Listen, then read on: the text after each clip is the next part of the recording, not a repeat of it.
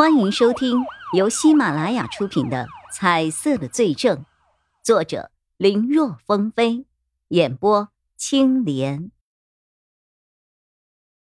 不过，跟一心只想跑出美食城的人不同，他跑了一半，就拐到了地下停车场。谁知道外面有多少警察守着呢？这要是贸然跑出去，那就是自投罗网。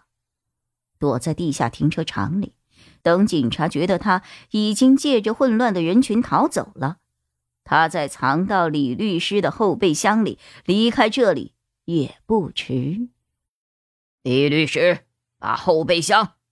毕盖厄刚要让对方看一下后备箱，他好躲进去，却看到李律师脸上的表情发生了变化。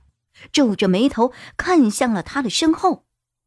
这个时候，毕盖厄也听到了有细微的脚步声从身后传了过来。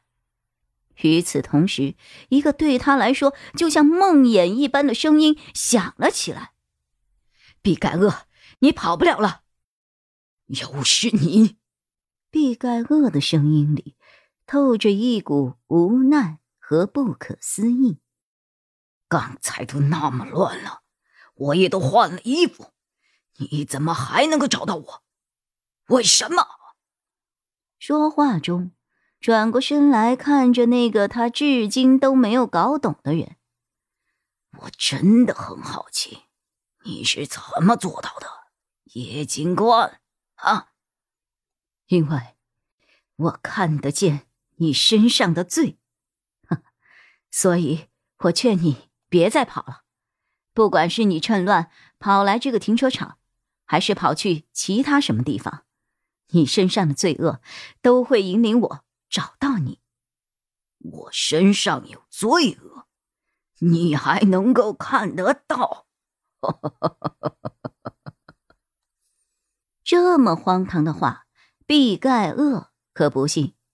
真要是那么简单，就让人给看出来了，那岂不是他早就被抓了？你不用那么防备，都这份上了，我不会跑了。哎，来吧，我算服了你了，我也跑累了。毕盖厄叹了一口气，双手并拢，一起伸向了叶一辉的方向。我自首，这样能给个宽大处理吗？叶一辉看，好像真的毕盖厄不打算抵抗，准备认罪伏法了。只要你真心认罪，不隐瞒，法律也不是无情的。你的一切表现，我都会写进报告里的。说话间，他掏出了手铐，走上前，想要给毕盖厄铐上，但是。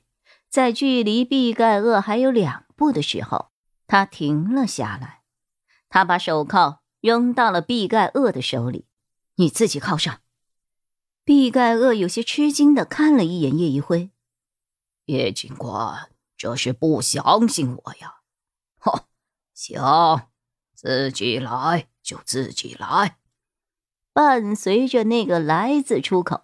毕盖厄猛地将手铐狠狠地砸向了叶一辉，他的人也在同一时刻朝着反方向跑了出去。哪里跑？叶一辉早就防到毕盖厄可能会来这么一手，眼下有了距离的缓冲，他微微一侧头，就避开了扔过来的手铐。叶一辉大步跨向前，冲向了毕盖厄，一探手就要抓他的肩头。毕盖厄一听，身后有劲风传来，明白叶一辉肯定是看穿了他的伎俩。他知道，如果不搞定这个人，今天他肯定别想从这里离开了。当下向前冲的势头，他骤然停滞，一个急转身，借着这个力道，右手长刀，狠狠地砸向了身后叶一辉的脖颈处。叶一辉是想到了毕盖厄会反击。可攻势如此凌厉迅速，还是有些超乎了他的想象。他急忙朝后退去，堪堪避开了毕盖厄的这一手刀。不过，对方这一手刀所带起的劲风，还是让他的鼻尖隐隐有一些针扎的感觉。这还不算完，叶一辉急退之下还没有站稳，毕盖厄已经如同游鱼一般粘了上来。